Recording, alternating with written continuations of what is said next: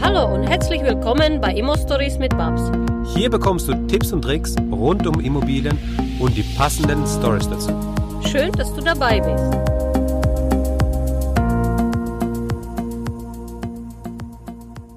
Hallo Lars. Hallo Max. Wie geht's dir, Lars?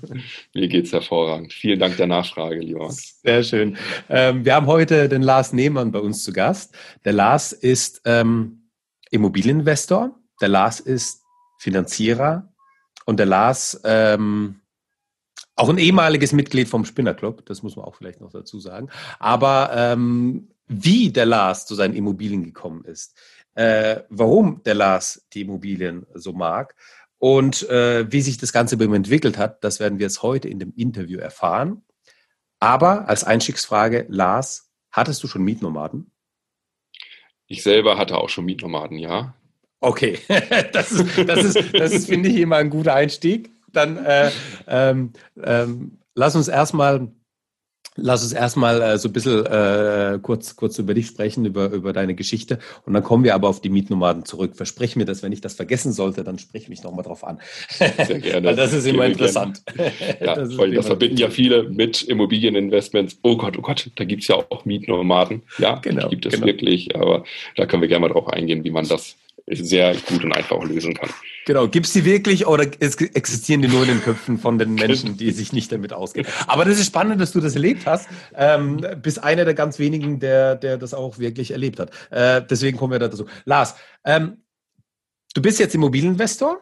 Du bist, ähm, magst du sagen, wie alt du bist? Ja, ich bin 36 Jahre. 36 alt, jung. Jahre jung, genau. genau wollte ich gerade korrigieren. 36 Jahre jung. Ähm, wie lange bist du schon in Immobilien, also mit Immobilien investiert? Und was hast du davor gemacht? Also ich bin Immobilieninvestor seit 2010, habe da meine mhm. aller, allererste Immobilie hier in Hamburg, in Hamburg-Wilhelmsburg gekauft. Ein Neubau, 85 Quadratmeter, äh, was sich jetzt natürlich heute ist immer noch in meinem Bestand, lieber Max, ja. ähm, hat sich als hervorragendes Investment aufgetan und das war mein erster Schritt ins äh, Leben eines Kapitalanlegers mit Immobilien. Okay, ähm, 2010. Das heißt, wir haben jetzt ähm, zwei Jahre, die ist die ist die Finanzkrise vorbei, die äh, Zahlen werden wieder grün, die die die Wirtschaft steigt wieder, äh, das das äh, die Wirtschaft boomt so langsam. Ähm, und dann hast du dich entschieden, eine Wohn eine Neubauwohnung zu kaufen. Ähm, Wieso? War das auch mal als ähm, ähm, Eigenkapital, Eigenkapital, Dings, als äh, Eigennutzung gedacht oder wie, wie, wie ist das gekommen, dass es Neubau wurde? Ich wollte damals etwas für meine Altersvorsorge tun. Das war einfach ja. der, der Punkt und viele Menschen um mich herum aus meinem näheren Umfeld, die haben damals genau an diesen Standort investiert. Viele, ich will es genau definieren, es waren zwei Arbeitskollegen von mhm. mir, die haben gesagt, komm, Lars, du kommst zwar nicht aus Hamburg, aber setz mal auf Hamburg-Wilhelmsburg, weil jo, da will aktuell keiner hin, aber da findet im Jahr 2012 oder 13 muss es gewesen sein, die mhm. internationale Gartenschau statt und auf mhm. dem Areal der internationalen Gartenschau wird etwas gebaut. Wir haben da jeweils eine Wohnung gekauft. Ist das nicht auch was für dich? Und so okay. bin ich dort rangekommen und habe gesagt, alles klar, Neubauwohnung kann ich ja nicht ganz so viel verkehrt machen. Mhm. Und ähm, genauso habe ich es dann auch umgesetzt. Bis auf den Preis ist ja immer dann so die Frage bei der Neubauwohnung, weil man da einfach keinen Hebel hat. Wenn man da jetzt nochmal renovieren möchte oder so, es ist ja alles schon frisch. Ähm, gleichzeitig musst du natürlich nichts weglegen, also äh, keine, keine so großen Rücklagen bilden, weil das, weil das eben auch alles frisch ist. Ja, also es hat alles seine Vor- und Nachteile. Der, der größte Nachteil, sage ich mal, beim Neubau ist einfach immer, immer der Preis. Aber da ist ja spannend zu erfahren, wie hat sich jetzt innerhalb von ja, 2010, zehn Jahren entwickelt dass du sagst, ähm, ähm, ist es jetzt auch, äh, ist auch eine Wertsteigerung dabei gewesen, die du mitgenommen hast? Ja, ich habe dann eine absolute Wertsteigerung mitgenommen, auf jeden Fall auf dem Papier. Ähm, wir haben damals gekauft für 2300 Euro den Quadratmeter, was mhm. äh, ja, damals ein ambitionierter Preis für den Stadtteil gewesen ist. Ja. Mein Nachbar, mit dem ich sehr, sehr gut in Kontakt gewesen bin, weil wir haben auch mal zwischenzeitlich sogar ganz kurz in dieser Wohnung gelebt okay. und ähm, wir sind da einfach im, im, sehr, sehr guten Kontakt mit dem geblieben. Der hat vor anderthalb Jahren seine Wohnung dort verkauft mhm. und hat da einen Quadratmeterpreis von über viereinhalbtausend Euro erzielt. Hoppala. Das ist, das, das ist nicht schlecht. Ja, das ist ja. nicht schlecht. Ähm, jetzt erzähl auch noch mal kurz, äh, ich meine, vor, vor zehn Jahren, da warst du 26 Jahre jung, also noch jünger, als du heute schon bist. Ähm, was war dein Background? Hast du da, also war das wirklich so die Altersvorsorge, war das mit, mit 26 macht man sich ja nicht äh, primär das äh, jeden Tag äh, im Kopf, was mache ich in meinem Alter, wie, wie, mache, wie gestalte ich meine Altersvorsorge. Ähm, Hast du, also waren es tatsächlich die Kollegen oder hast du auch schon mal andere Berührungspunkte mit Immobilien gehabt? Familie, Eltern, wie auch immer? Ja, also ich bin sehr ländlich groß geworden im beschaulichen Ostfriesland. Da ist die Eigentumsquote sehr, sehr hoch, weil du da mhm. sehr, sehr günstig an Grund und Boden, aber auch an Wohnraum herankommst. Ähm, ist es so, dass ich in einem Gebiet geprägt von Eigennutzern groß geworden bin. Das mhm. habe ich für letztendlich auch in meinem Wertesystem soweit mitgenommen. Ich muss dazu sagen, Max, aus meiner Historie heraus, ich habe äh, eine Bankausbildung gemacht im Jahr 2001. Mhm. Und ähm, natürlich über die Bankausbildung wird dieses Bewusstsein immer weiter auch geprägt, dass man oder dass jeder Mensch etwas für seine Altersvorsorge beiseite legen sollte. Und mhm. ähm, 2010 war für mich dann einfach nochmal ein sehr, sehr guter Zeitraum, wo ich sage, alles klar, ich setze das jetzt auch für mich um. Ich will hier etwas tun für mich, weil letztendlich dieses Asset Immobilien mich sehr, sehr angezogen hat. Und ähm, ich aber auch schon seit ja 2006 selbstständig Immobilienfinanzierungen berate. Das ist dann letztendlich auch so, so schließt sich denn der Kreis und auch die Geschichte. Bedeutet, ich habe eigentlich seit 2006 kontinuierlich mit Menschen zu tun, mhm. die Immobilien für sich gekauft haben, ähm, um damit letztendlich ja Altersvorsorge zu betreiben, aber dann auch schon einen Step weiter zu gehen, richtige Immobilieninvestoren oder Unternehmer zu sein und da halt Cashflow daraus zu generieren und ähm, dadurch auch seinen Lebensunterhalt damit bestreiten zu können. Hm. Hast du also beides sozusagen auch relativ früh kennengelernt, 2006, also vier Jahre damit äh, schon befasst, bevor du dann selbst äh, auch investiert hast, ne? Ganz genau so ist es. Hm. Ähm, hast du dann deine äh, eigene Immobilie auch selbst, also selbst finanziert? Geht das als Finanzierer, dass man selbst finanziert für sich? Das kann ich. Ähm, ich habe das aber nicht gemacht. Das ist dann tatsächlich etwas befremdlich für mich, meine eigene Immobilie zu investieren und die habe ich dann tatsächlich auch extern investiert, wie auch alle anderen Anla Kapitalanlagen, beziehungsweise ja. auch mein Eigenheim, welches wir selber bewohnen, ist aber immer bei anderen Banken finanziert. Also ich, ich, ich frage mich das so gerade so, ähm, ist es so, gibt es, gibt es so, so einen Ehrenkodex, dass man sagt, so, hey, für, für mich selbst mache ich mir irgendwie keine Immobilie, beziehungsweise, also ich meine, äh, wenn du Finanzierungsvermittler bist, dann hast du ja auch gewisse Banken, mit denen du zusammenarbeitest, äh, die schauen vielleicht dann auch schräg, wenn man für sich selbst was finanziert, oder? Ja, richtig. Das ja, wird okay. aber auch unterschiedlich gehandhabt am Markt. Ich kenne auch Finanzierungsvermittler, die für sich selber finanzieren. Ich persönlich habe die Entscheidung getroffen, das nicht zu tun. Ja, okay, das ist, das ist gut. ähm, das, das war deine erste Immobilie. 2010 war, war die erste. Ähm, wie waren die Erfahrungen da? Also ähm, hat es auch alles gut geklappt? Du hast gesagt, ihr habt auch zwischenzeitlich gut drin gewohnt und so. Ähm, war das sonst irgendwie problemlos oder war auch hier gleich der Mietnomade drin? Nee, hier war kein Mietnomade drin und ich habe diese Wohnung dann im Jahr 2014 in, in die Vermietung gegeben. Also wir sind okay. 2013 eingezogen, haben mhm. ein Jahr dort übergangsweise gewohnt. Mhm. und haben 2014 in die Vermietung gegeben. Und dieser Mensch, an dem ich es vermietet habe, wohnt auch heute noch in dieser mhm. Wohnung. Ja. Und ähm, sehr gute, gute Zusammenarbeit. Das war sehr, sehr einfach, auch die Wohnung zu vermieten.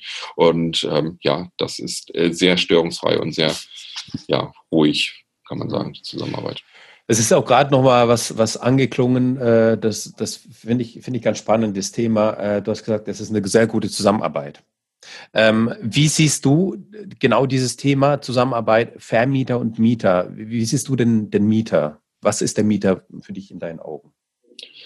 Ähm, der Vermieter ist ein Kooperationspartner und der man Mieter. kann auch sagen, ja, der Mieter, Entschuldigung, der Mieter ist ein Kooperationspartner, aber in einer gewissen Art und Weise auch Kunde bei mir. Und ja. ähm, dementsprechend ist mir das sehr, sehr wichtig, dass zwischen Vermieter und letztendlich Mieter ja. ähm, ein, ein, ja, ein gutes Verhältnis da ist. Mhm. Und gerade auch damals zu dem Zeitpunkt, Max, mittlerweile bin ich zu groß vom Portfolio her. Ich, äh, aber anfangs, ich sag mal, und als ich noch unter zehn Immobilien gewesen bin, kannte ich auch alle meine Mieter. Mittlerweile ist das einfach nicht mehr möglich und mhm. ich lasse das professionell verwalten durch, äh, durch Verwaltung. Aber damals, als ich den Mieter damals aufgenommen habe, habe ich mich von wirklich von der, von der Akquise bis zur Umsetzung des Mietvertrages selbst darum gekümmert.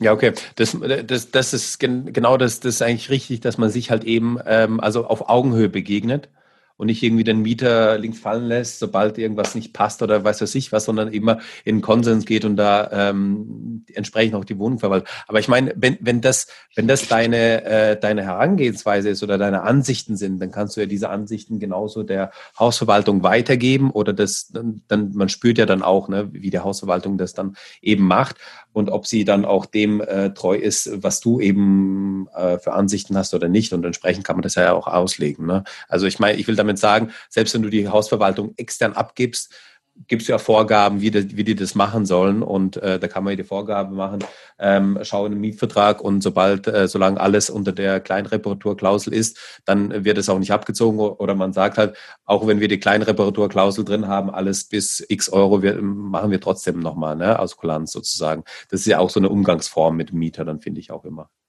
Genau, das, dementsprechend kann man dann ja auch die Hausverwaltung auswählen. Also bevor ich letztendlich ja.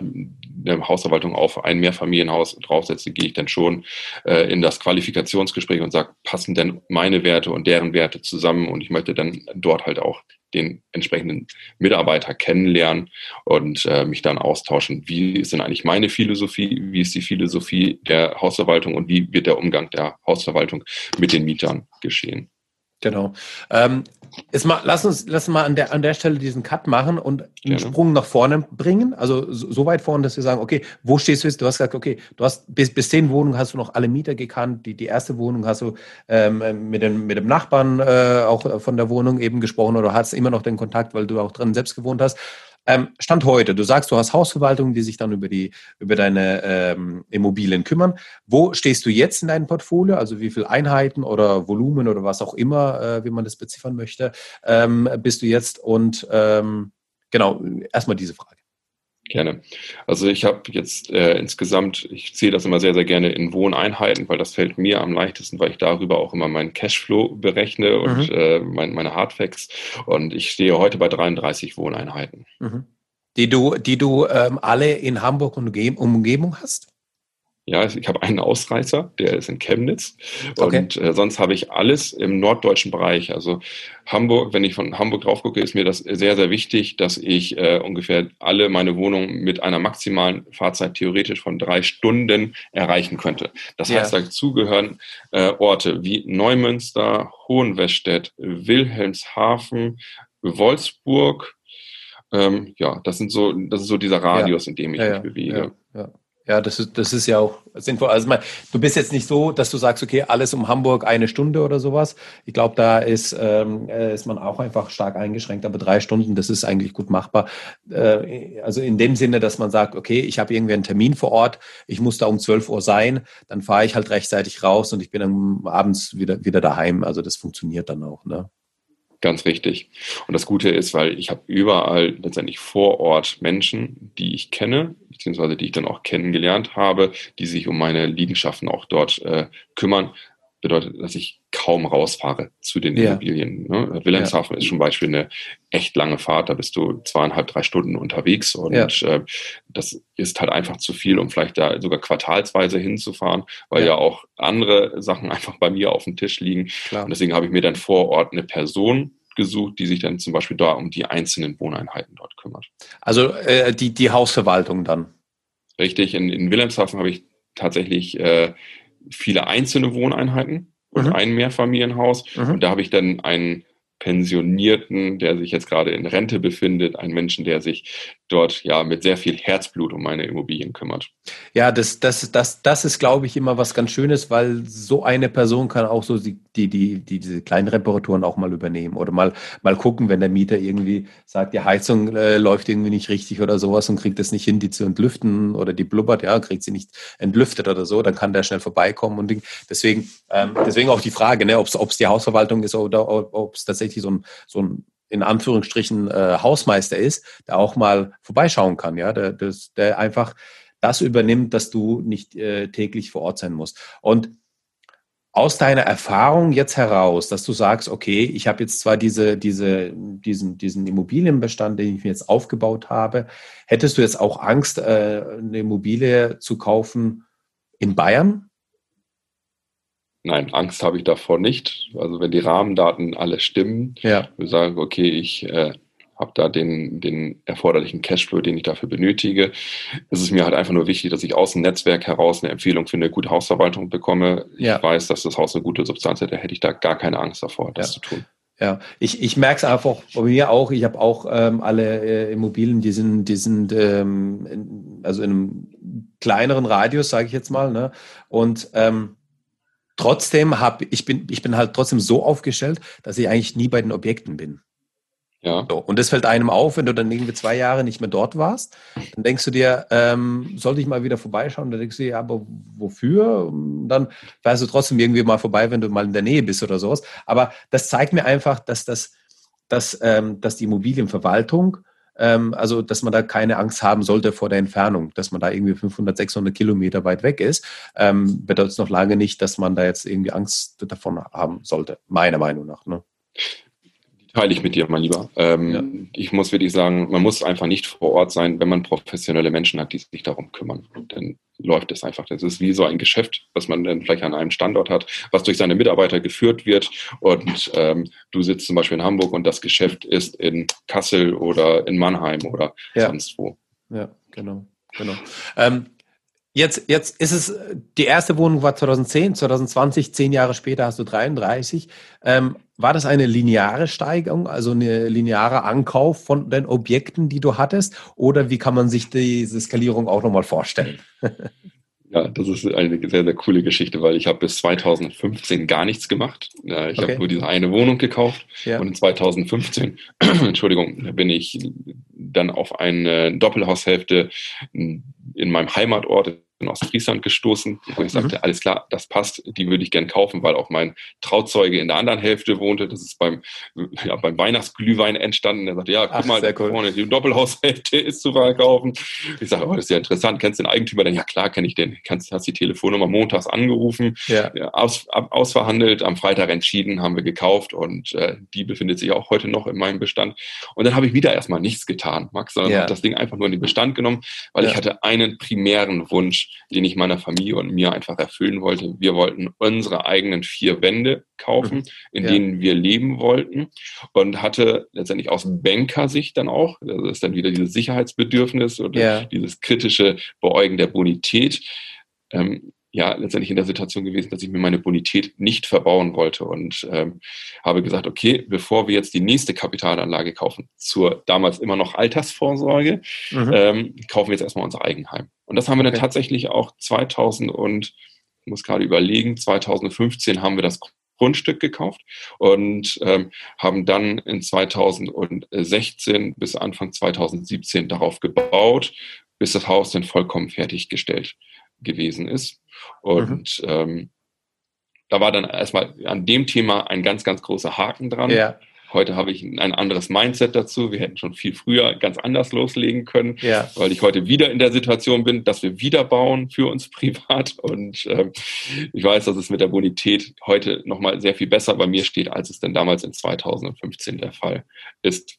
Das ist spannend. Also du bist jetzt gerade wieder am Bauen gerade. Ich bin heute wieder am Bauen, ja.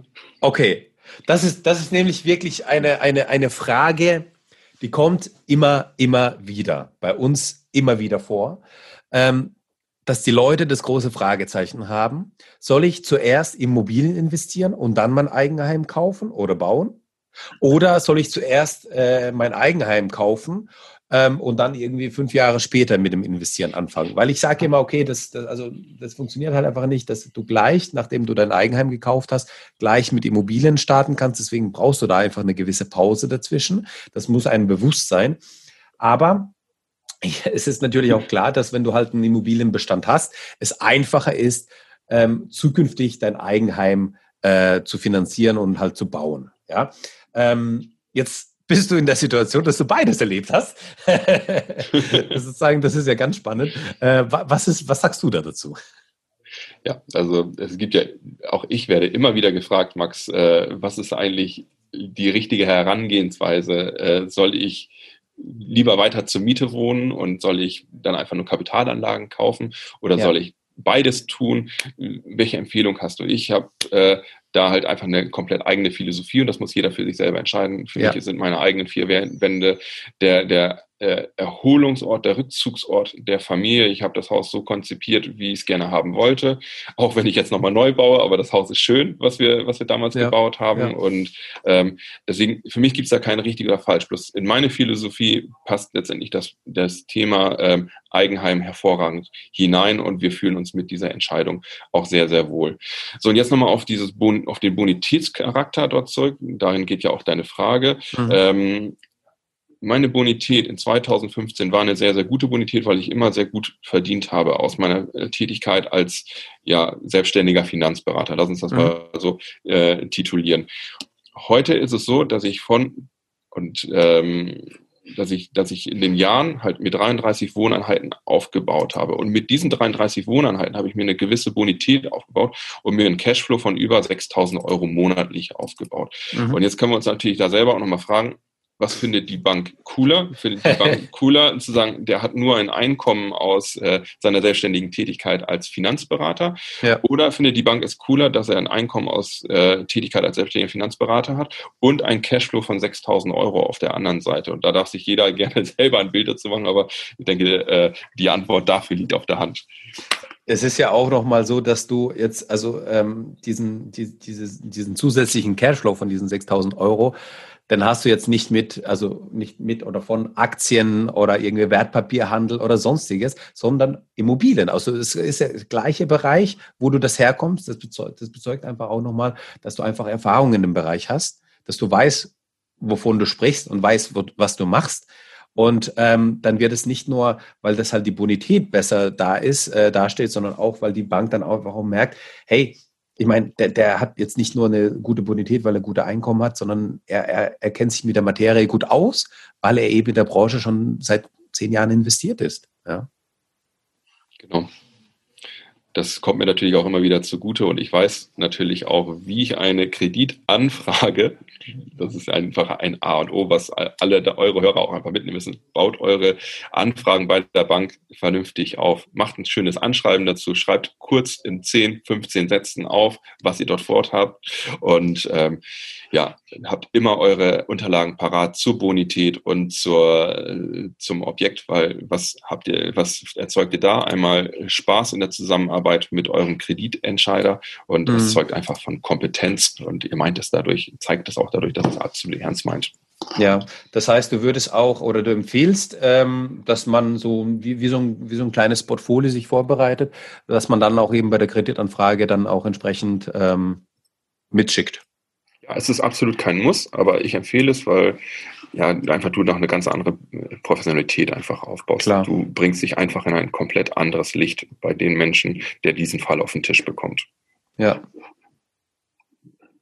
Das ist, das ist, glaube ich, ein, ein, ein, ein Automat zusätzlich. Weißt du, es gibt einfach so, es gibt immer wieder so ähm, gewisse Kleinigkeiten bei der Besichtigung, bei der Verhandlung, bei der Finanzierung, ähm, mit so kleinen Tipps wie, wie gerade dieser, wo du sagst, es ist kein Muss, aber derjenige, der das macht, der steht in einem besseren Licht da. Und dieses in einem besseren Licht darstellen, kann halt einfach entscheiden, ob du den Deal bekommst oder nicht, jetzt in einer Verhandlung. Ja? Oder bei der, bei der Finanzierung wird es vielleicht nicht dazu kommen, äh, dass es die Entscheidung wird, ob er, ob er finanzierbar ist oder nicht. Aber es wird vielleicht einfach ja, äh, an der Zinskondition oder einfach an der, an der Zusammenarbeit vielleicht ein bisschen besser, weil dass, also wenn das jetzt dein erstes Objekt ist mit der Bank, die du finanzierst, dann, dann wird die Bank das natürlich ähm, am Anfang immer kritisch prüfen. Ja, wenn du aber das zweite, das dritte Mal zu der Bank kommst mit der gleichen Art und Weise, dann sieht die Bank, okay, hey, der ist professionell aufgestellt, der hat immer hier sein Portfolio, das ist immer schön aufbereitet, da stehen immer die, die Grunddaten drin, was ich, was ich wissen will von dem Objekt. Hey, mehr brauche ich nicht. Ja, Richtig. Und das Allerwichtigste ist jetzt ja nun am Markt, Max, dass wir äh, eine, eine gewisse Geschwindigkeit haben. Und genau ja. das, wenn ja. wir Vertrauen und eine, eine, eine, funktionierende Zusammenarbeit mit unserem Banker haben, äh, ist es ja das A und O. Dann haben wir schon mal einen ganz großen Haken gesetzt, nämlich beim Kapital. Beim Kapital, es steht uns Kapital zur Verfügung, um die Immobilie zu kaufen. Und machen wir uns ja nichts vor. Geile Deals, die es am Markt gibt, wie lange sind diese am Markt? Hm. Ein Tag. Wirklich, ja, eine. Oder Tag. Stunden. Oder Stunden. Also ja. ich, bei mir gehen jeden Tag äh, unzählige Mails ein aus verschiedenen Portalen oder auch übergeordneten Portalen. Und wenn ich da manchmal nachmittags, also ich bekomme die morgens rein um mhm. 5, 6 Uhr morgens und äh, na, ich gucke 16 Uhr hinein und sage, oh, von den Rahmendaten sieht richtig cool aus und gucke nochmal unten drauf. Ja, Link ist äh, de deaktiviert, bedeutet ja. Immobilie ist schon raus. Zeigt mir immer wieder, Leute, ganz wichtig, Hausaufgaben machen, schnelle Entscheidungen treffen können und schnelle Entscheidungen könnt ihr treffen, wenn ihr Geschwindigkeit habt und Geschwindigkeit habt ihr letztendlich durch Kapital. Total wichtig. Genau, das, das, das, das ist der, der wichtige Punkt. Ähm, und das sage ich auch immer wieder. Und es funktioniert immer noch bei ImmoScout eine Wohnung oder eine Mobile zu finden. Man muss einfach nur schnell sein.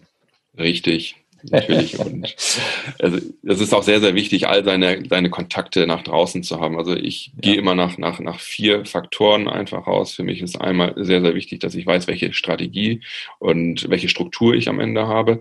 Denn zweitens ist mir der Marktzugang sehr, sehr wichtig. Äh, da gibt es natürlich Immo-Scout, Immo-Welt, aber da gibt es natürlich auch nochmal kreative andere Quellen, die man auch anzapfen kann. Am Ende ist es das Kapital, was total wichtig ist, was wir gerade sehr stark äh, fokussiert hatten. Ja. Und ähm, am vierten, der vierte Punkt ist einfach die Geschwindigkeit. Ist, das, das ist die Konsequenz aus allen drei Punkten, die wir davor haben. Wenn wir da sauber gearbeitet haben, kommt die Geschwindigkeit von ganz allein. Und genau das braucht ein erfolgreicher Immobilieninvestor. Ja, jetzt, äh, wenn, wenn ich jetzt am Anfang bin und meine, ähm, meine erste Wohnung finanzieren möchte, ähm, du bist Finanzierungsvermittler, jetzt gehe ich zu dir, sag, ähm, du Lars, ähm, das hier sind meine Daten, du schätzt mich dann ein, siehst meine Bonität und so weiter. Und ich frage dich, was kann ich mir denn leisten? Kannst du mir dann was ausstellen, was ich dann mitnehmen kann für die Besichtigung, um dem bei der Besichtigung auch vorzuzeigen und sagen, hey, guck mal, ähm, der Lars hat mich eingewertet und er sagt, ich kann bis zu x Euro finanzieren ähm, und mir dadurch einfach einen Vorteil auch zu verschaffen. Ja, das ist möglich. Das ist ja auch sehr, sehr wichtig, dass man so ein Schreiben hat. Also da wird immer draufstehen, vorbehaltlich einer abschließenden äh, Objektprüfung. Aber äh, ja, das bringt dich einfach sehr viel weiter nach vorne bei den, äh, bei den Verhandlungen mit dem Verkäufer, mit dem Makler, weil es einfach eine sehr, sehr große Verbindlichkeit schafft. Ja, das hatten wir ja schon ein paar Mal gehabt. Wir machen jetzt an dieser Stelle eine Pause und den zweiten Teil, den bekommst du dann morgen. Also, sei gespannt auf den zweiten Teil, es geht genauso spannend weiter. Danke, dass du uns zugehört hast. Wenn du eine Frage hast, dann schreib diese gerne mit einer Bewertung bei iTunes. Diese werden wir dann auch vorlesen. Wir danken dir und hören uns dann beim nächsten Mal.